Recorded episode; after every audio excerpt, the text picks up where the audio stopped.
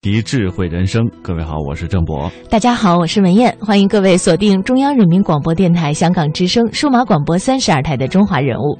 这一段时间，我们走进了几位用自己的思想和文字影响了一个时代和社会的文化名人，比如田汉、鲁迅、沈从文、冰心、巴金等。今天我们一起走进的是中国现代的文学家、诗人郁达夫。人物穿越时空。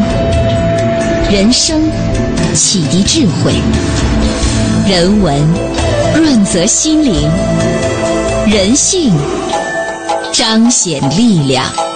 香港之声，中华人物，为你细数那些被历史记住的名字。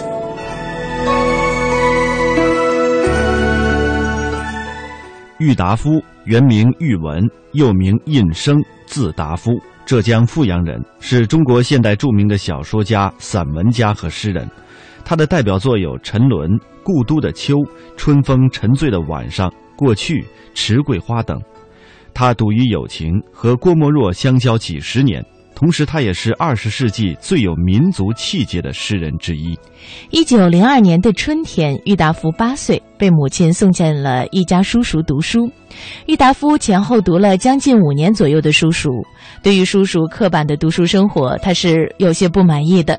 但是呢，由于他天性聪慧，对于叔叔的学习内容都能够应付自如，尤其对中国的古典诗歌有很强的接受能力，并且开始练习，写得一首像样的诗了。郁达夫读完这五年的书塾之后啊，便进入到了富阳县立高等小学堂。这个小学堂呢，是接受西方文化的一所新学校。所学的课程除了有英语之外，还有许多反映近代科学的新鲜知识。他从教学内容到教教学方法，都跟旧式的叔叔是完全不一样的。所以说，在这个小学堂当中，也仍然保留着许多国学的知识。呃，一些内容，比如说古文词类纂，还有十三经注疏，呃，玉批通鉴集览，都会当做教科书来使用。当时的人们呢，都已经开始崇尚进仁心学堂就读了。所以说，当富力富阳县成立这个小学堂创办的时候，虽然只不过是将旧书院的旧考棚撤去了几排，造成了一间像鸟笼似的中国式的洋房。但是很多人家的子弟都要到这间小学堂来读书，甚至有几位是进学过的秀才，呃，进过学的秀才，也就是当时的年龄都已经很大了，呃，三十岁左右。所以说，相比之下，郁达夫在全校的学生当中，无论是年龄和个子，他都属于最小的。接下来呢，我们通过一段音频来走进郁达夫从幼年成长的这段经历以及他的家庭环境。人物穿越时空，人生启迪智慧，人文润泽心灵，人性彰显力量。香港之声，中华人物，为你细数那些被历史记住的名字。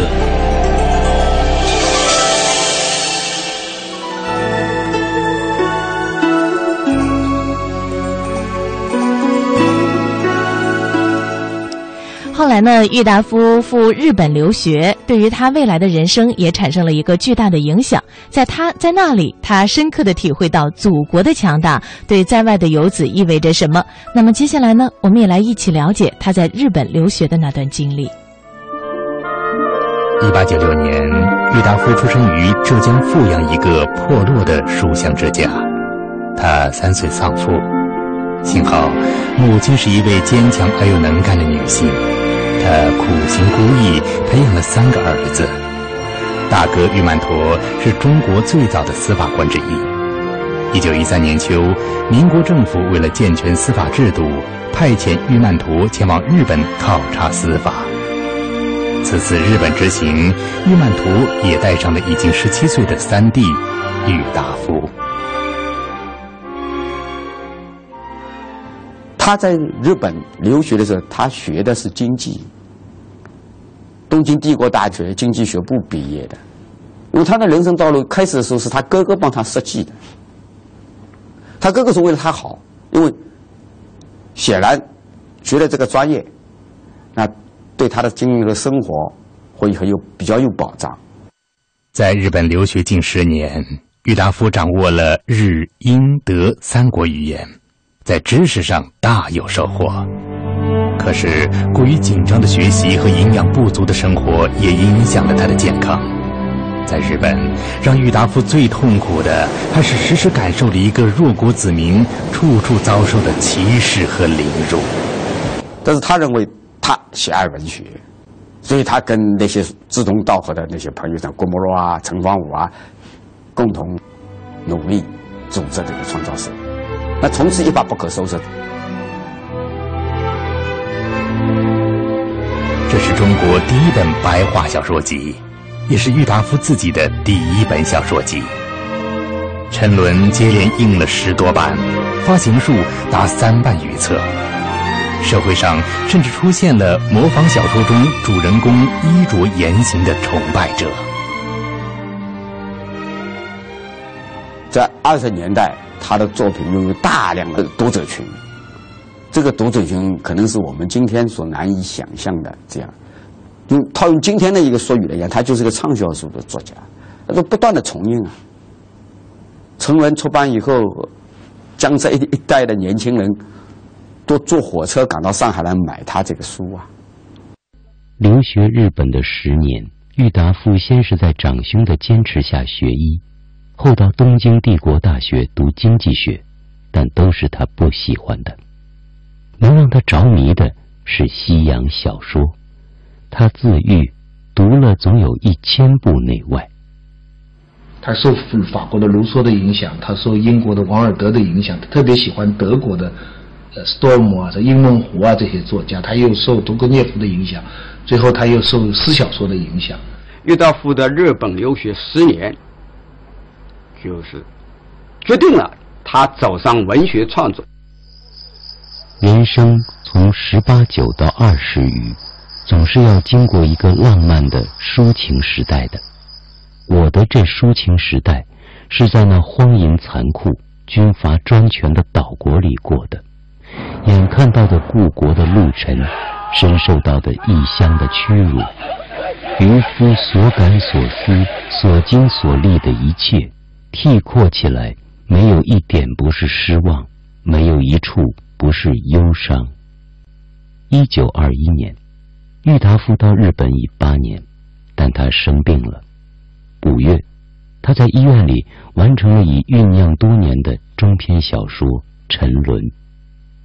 小说描写一个病的青年的心理。小说集《沉沦》在上海出版，这是郁达夫的第一本小说集。也是新文化运动的第一部白话小说集。《沉沦》震撼和打动着接受过五四新文化运动洗礼的青年学生。溯华夏五千年，英才辈出；激扬文字，书写风流；跌宕声韵，记录千秋。征战沙场，气吞山河。这里是香港之声，中华人物。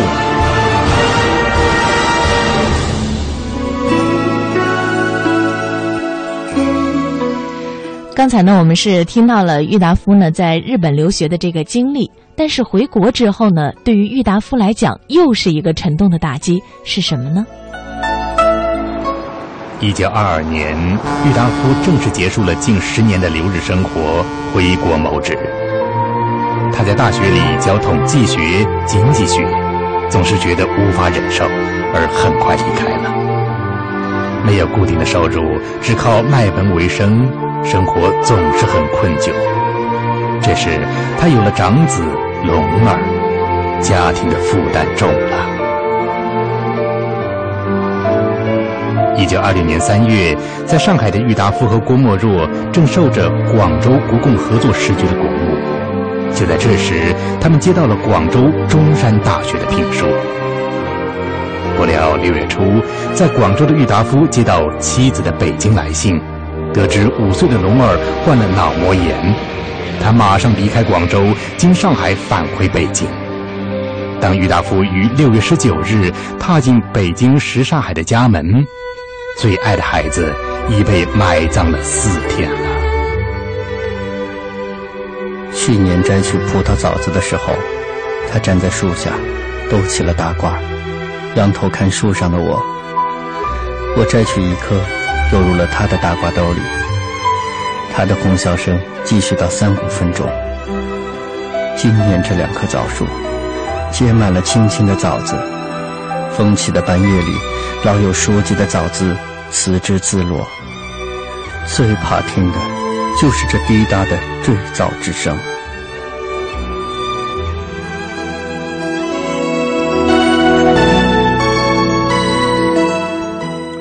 在经过了日本留学的这段经历之后，郁达夫决定走上文学的道路。在一九二一年的十月，他的小说集《沉沦》由泰东图书局出版，这也是创造社出版的第一本小说集。一九二零年到一九三三年，在这十几年的时间里，郁达夫一共写了二十六篇抒情性散文和六十到七十篇的议论杂文。表现了他从日本回国时满怀希望的心情和见到满目苍夷的祖国后无限失望的感叹，既有他对革命的前途感伤悲观的思想，又有对革命慷慨激昂、急声呐喊的激进的理论。那么，作为一名中国五四新文学团体创造社的主要创始人之一，从他召集创造社酝酿期的第一次会议开始，一直到他脱离时止，始终是创造社活动的重要人物。所以，围绕郁达夫这一时期的文学活动，也能看到创造社的成立和前期的活动经过。接下来的这段音频说的就是郁达夫和他的创造社。郁达夫迎来了他的一九二七年，他三十一岁了，已是文坛上举足轻重的作家。他的全集已在出版。创造社的代表性的作家，在小说领域里面，郁达夫是最主要的人物。创造社小说流派的一个形成，跟郁郁达夫有相当的关系。到后来又发展到在散文领域里面，也是一个非常重要的人物。在上个世纪二十年代初期，郁达夫的作品的影响面或者影响力一度不亚于鲁迅，甚至超过鲁迅。有人说，创造社诸人中，只有达夫最天真、最纯洁、最富正义感和热情。果然，六年后的一九二七年。郁达夫在报上刊登启事，宣布与创造社脱离关系。志不同则道不合，也许郁达夫和创造社的分离是早已注定的。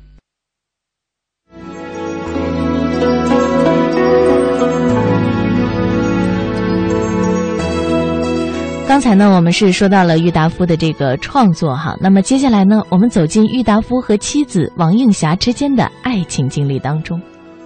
一九二七年一月七日上午，在老朋友家里，郁达夫第一次见到了王映霞。老朋友是这样描述当时的王映霞的：她的挺挺的身材，健美的体态，犀利的谈风，对人一见就热络的面庞。见着男子也没有那一种扭捏造作之态，处处都显示出是一位聪明伶俐而有文化教养的女子。尤其她那一双水汪汪的眼睛，一张略大而带有妩媚曲线的嘴唇，更给人以轻松愉快的印象。郁达夫非常主动，而且非常热情，这个可能像王雨佳这样年龄的女孩子，啊，很难能够。呃呃呃，完全的、很理性的来拒绝，因为毕毕竟郁达夫身上有很多光环，他是当时是那么重要的一个作家，而且当时文学是处于社会生活当中的一个很重要的一个地位的。虽然十分仰慕郁达夫的才华，王映霞却不愿意把自己宝贵的爱情轻易的许给这个中年作家。更何况，这个中年作家还是一位有妇之夫。郁达夫骨子里是一个性格执拗的人，尤其是苦闷了半辈子的婚姻，一旦爆发，是非达目的不罢休的。为了说服王映霞，郁达夫在短短的两个月时间里写出了一百多封情书。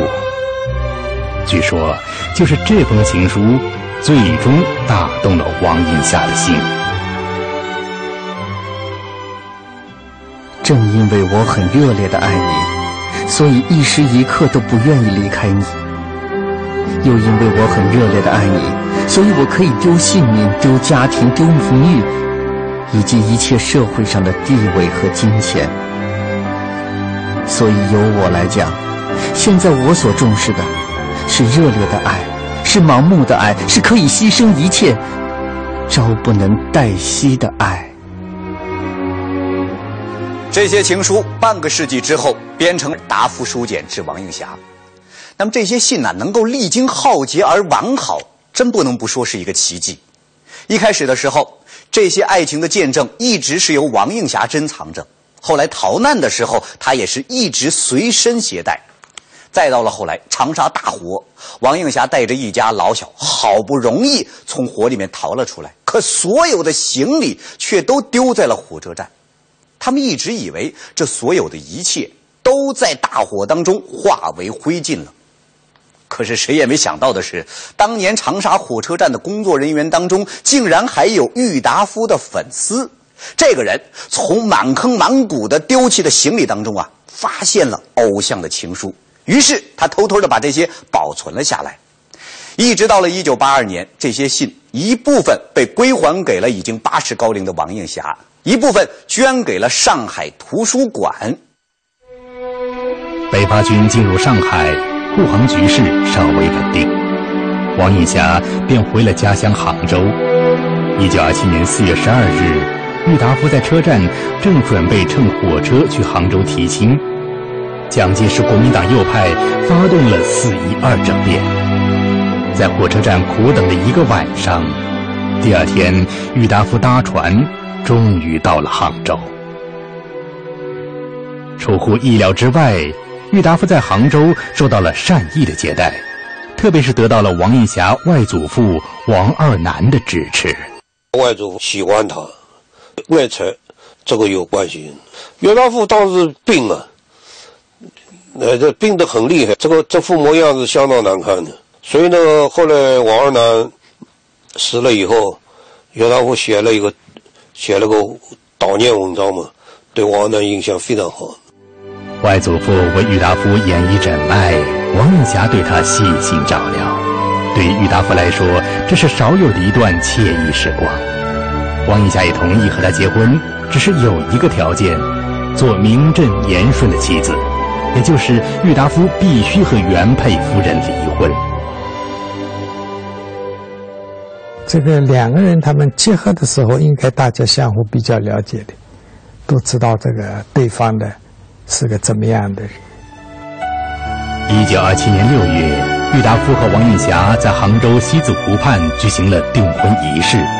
著名诗人柳亚子赠诗郁达夫以示祝贺，其中的一句“富春江上神仙侣”更是传颂一时。人物穿越时空，人生启迪智慧，人文润泽心灵。人性彰显力量，香港之声，中华人物，为你细数那些被历史记住的名字。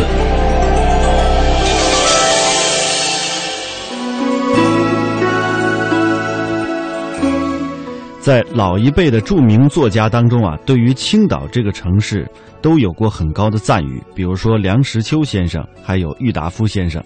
郁先生的《青岛游记》当中有这样一段文字，他说：“青岛的地面尽是一只只小山，到处可以看见，呃，可以可以看浪见海，到处呢都是很适宜的住宅区。”那么说到这里呢，接下来我们就要讲一讲郁先生和青岛的这段情节。哎，在一九三四年的夏天，杭州啊出奇的热。为了躲避炎热呢，郁达夫应在青岛工作的朋友同乡汪敬之和卢淑媛的邀请，携妻子王映霞还有儿子郁飞，于七月十二日在汪敬之的陪同之下，由上海乘船来到了青岛，度过了一个愉快的假期。在青岛的时候，郁达夫写了《青岛杂诗十首》，刊登在了《人世间》杂志九月号上，以记呢这次青岛之游。而且他平日啊就有写日记的习惯，所以说他把在青岛期间的经历都记录了下来，写成了呃这个避暑地日记。时间呢就是从七月六号一直到八月十四号，如今呢已经成为研究郁达夫在青岛文化活动的一个珍贵资料了。郁达夫在青岛，他还写了北航短信。落款是一九三四年七月十三日，在青岛。梁实秋称青岛为君子国，刘白羽把青岛比喻成翡翠城，而郁达夫对青岛的描写呢更为新奇与大胆。在游览青岛之后，他把青岛和香港、广州、上海、烟台等城市别出心裁地进行了一番比较。他说：“香港没有它的复杂。”广州不及它的洁净，上海比它欠清净，烟台比它更渺小。刘公岛我虽则还没有到过，但推想起来，总也不能够和青岛的整齐华美相比的。于是郁达夫得出了这样的一个结论：以女人来比青岛，它像是一个大家闺秀；以人种来说青岛，它像是一个在情热之中隐藏着身份的南欧美妇人。由于当时忙于应酬和赶写报刊的约稿，郁达夫一直，呃，他们这一家人呢，一直到八月一号，才在杨振声等人的陪同之下游览了崂山。在这个途中啊，郁达夫见到了瓜田中间搭着的一个个看瓜的吊棚，白日里农妇在这里裁衣做鞋。这一幅美丽的乡村奇景使郁达夫诗兴大发，他即兴吟诵道：“果树淮秧次第成。”崂山一带色晶晶，民风东鲁仍轩博，到处瓜田有叶棚。郁达夫一行来到了魏竹庵，为这里的风光所陶醉。魏竹庵位于崂山朝阴铺之北凤凰岭下，建于明代。当时的魏竹庵呢，只有一名道徒，而且年事已高。郁达夫与老道交谈之后，一时激情如潮，挥笔写下了《咏魏竹庵》一诗。柳台柳台石屋皆成潭，云雾深藏未竹庵。十里清溪千尺瀑，果然风景似江南。在离开青岛之后，郁达夫一家人直奔济南，然后呢继续北上，又游览了北平和北戴河。回到杭州之后，郁达夫在一九三四年十一月写出了青岛、济南、北平、北戴河的巡游，全文一共三千字，其中仅青岛部分就占了一半，可见啊他对于青岛的厚爱。他在文中赞道：“去青岛住了一个夏天，方才觉得东方第一良港、东方第一避暑区的封号，果然不是徒有其表的虚称。”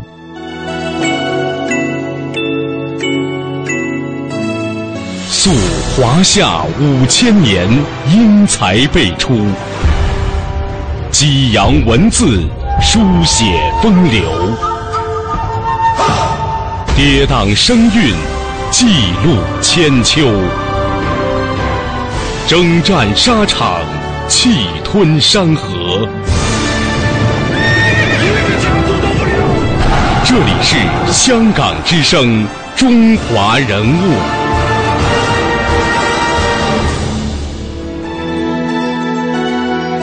接着呢，我们来说说郁达夫。他后来去了杭州，深居简出，每天读书写作会友，过了一段十分平静的日子。不过呢，这种寄情于山水的生活没有持续多久，因为啊，拥有一套住房的心愿似乎是每个人成家之后的通病。郁达夫也不例外。郁达夫和妻子王映霞打算结束租房度日的生活，在杭州着手兴建自己的家。那么他们新建的这个家呢，给他起了一个名字啊，叫做这个。风雨茅庐，嗯，但是呢，这个名字倒成了郁达夫风雨飘摇的人生写照。那么，在今天呢，我们也来听一听郁达夫人生的最后时光是如何度过的。郁达夫对于中国，就像拜伦对于英国，就像穆泊桑对于法国，但这个五四的巨匠就这样被日本人无声的杀死了。郁达夫失踪的第二天，他最小的女儿出事了。郁达夫失踪后，妻子何丽友才知道，她的丈夫是中国的著名作家。朋友胡玉芝说：“如果是接近他的和读过他作品的，会明白达夫对生活是何等严肃，对人类是何等热爱。”郁达夫说：“能说失节事大，饿死事小这话而实际做到的人，才是真正的文人。”郁达夫是这样说的，他也这样做到了。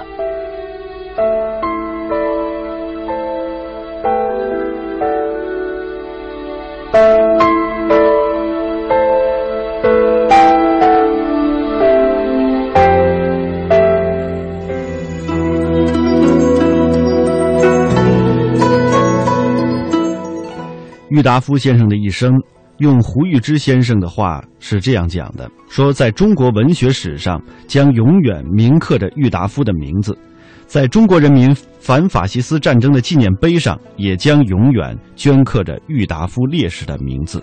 中华人物被历史记住的名字，今天为各位介绍的是中国现代的文学家、诗人，呃，郁达夫。也欢迎您在。